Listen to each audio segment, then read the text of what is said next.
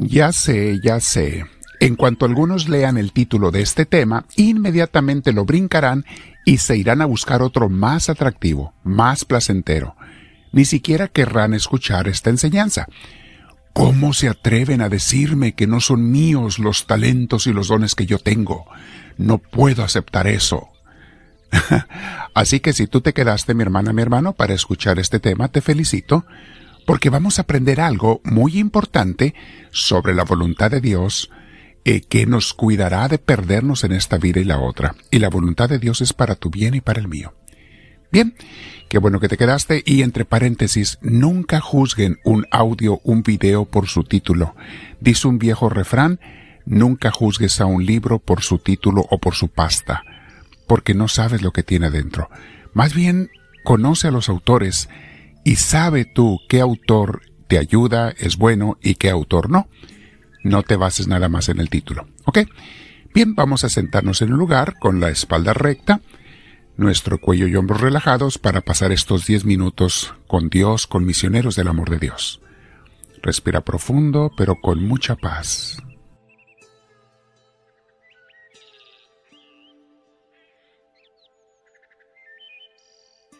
Al respirar profundo invitamos al Espíritu Santo a que venga a nosotros.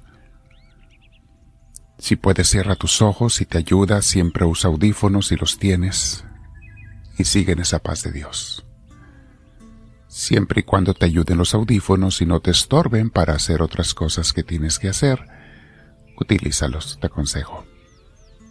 Muy bien. El tema de hoy, mis hermanos, se llama tus talentos no son para ti, ni los míos para mí. No, ninguno de nosotros nos fueron dados talentos para nuestro uso, aunque aclaro, nos van a beneficiar mucho también. Es bello que Dios nos haya dado talentos y regalos a todos, a unos unos, a otros otros. Pero aunque estos te benefician, y eso es bueno, ¿Sabías tú que tus talentos no te los dio Dios para ti, sino para servir y mejorar las vidas de los demás y del mundo entero? ¿Para hacerlo un poquito mejor de lo que era cuando tú llegaste? ¿Has visto tú, por ejemplo, que un árbol de naranjas se coma sus naranjas? Tiene el talento de crearlas y darlas, pero ¿has visto que lo haga para él mismo? ¿O el de manzanas sus manzanas? ¿O has visto que la planta de trigo se coma sus semillas? ¿no las dan más bien para que otros las disfruten, las coman y tengan vida? ¿Has visto tú que la nube no retiene el agua para sí misma, sino que con gusto y total naturalidad la da para regar los campos, llenar los ríos y dar vida? ¿Has visto que las flores no son egoístas con su belleza y sus perfumes, y con gusto los dan y comparten a quien se acerque? ¿Y qué me dices del sol? ¿Cuánto nos cobra por su calor, su luz y su energía que mantiene la vida en este mundo? Todos los talentos que Dios les dio a todas las criaturas, oílo bien, nos fueron dados para servir a los demás. ¿Por qué habría pensado Dios que los humanos somos la excepción y que debemos más bien ser egoístas con nuestros talentos? Y escucha bien esto, el naranjo es feliz dando sus naranjas el trigo dando sus semillas. La nube está realizada cuando da su agua y la flor cuando da su belleza y su perfume. De hecho, todos ellos dejarían de ser lo que son si no lo hicieran, y si quisieran guardarse sus dones y regalos para sí mismos. Entonces, ¿por qué los humanos muchas veces pensamos que los talentos, incluyendo el tiempo que Dios nos da, que los tenemos para nosotros mismos solamente. ¿No estamos equivocados al pensar así que son solo para mí y para mis hijos? ¿Y no es acaso mucho más feliz y totalmente realizada la gente cuando usa sus talentos y regalos para dar y servir a los demás? Piensa en los casos más magníficos que hemos tenido. Un Francisco de Asís no fue mucho más feliz cuando buscaba dar, amor y servicio que cuando pensaba solo en sí mismo. En un Ignacio de Loyola, una Teresa de Ávila, una Madre Teresa de Calcuta que solo se sintió totalmente feliz y realizada cuando dedicó todos sus talentos, toda su vida, a servir y ayudar a los más necesitados. ¿Quieres ser feliz? Usa los regalos y los talentos que Dios te dio, igual que lo hacen los árboles frutales y las criaturas, o sea, para servir a los demás.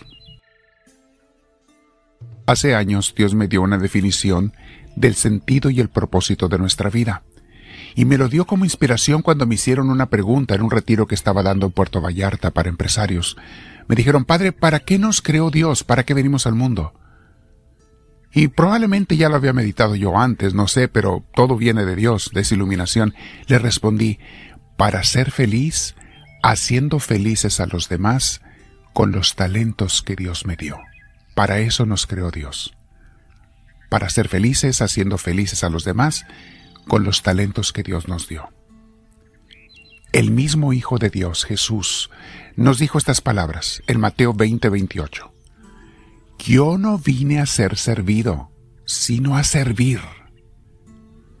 Mis hermanos, ¿quién es más digno de ser servido que Dios mismo, el Creador y el Hijo de Dios? Y sin embargo, dijo, no vine a ser servido, sino a servir.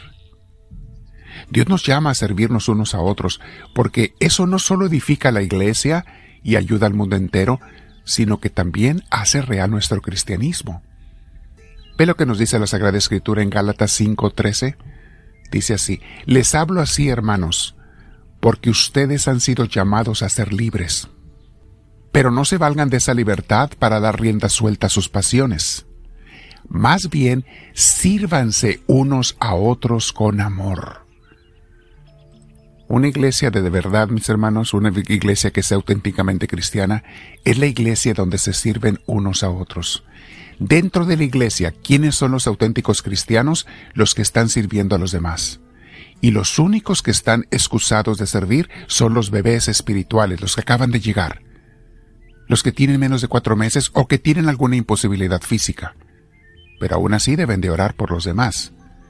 Si tienen una imposibilidad física, pero si no la tienen, mis hermanos, un cristiano, un católico que tenga un año o más de acudir a una iglesia y no sirve en un ministerio, perdónenme mis hermanos, pero no está siendo un auténtico discípulo de Cristo.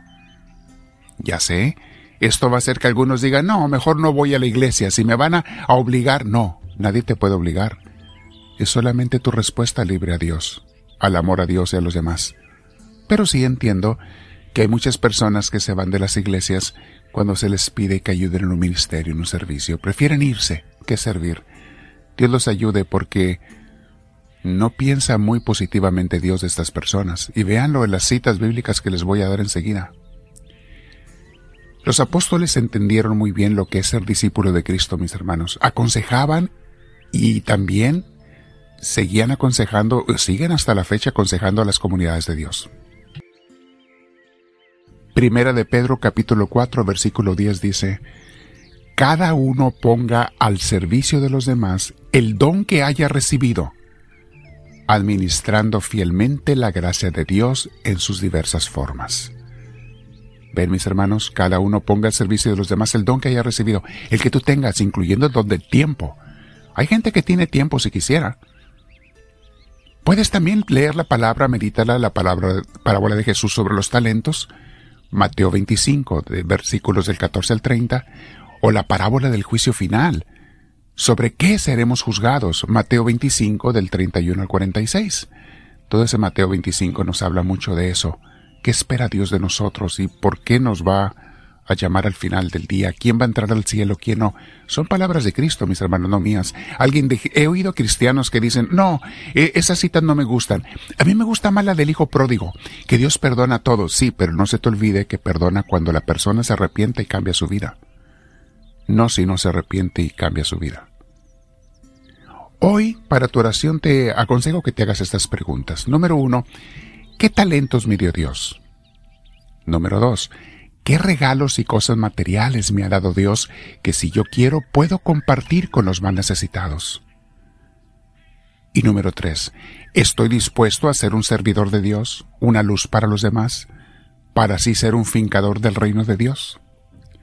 Puedes hacer todo un retiro con estas enseñanzas de hoy, mis hermanos. Les citas bíblicas para meditar. Pueden hacer un día de retiro sobre ello.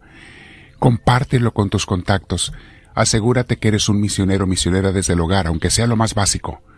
pero acude y comprométete en una buena comunidad de iglesia. Dile al Señor, háblame Señor, que tu siervo te escucha.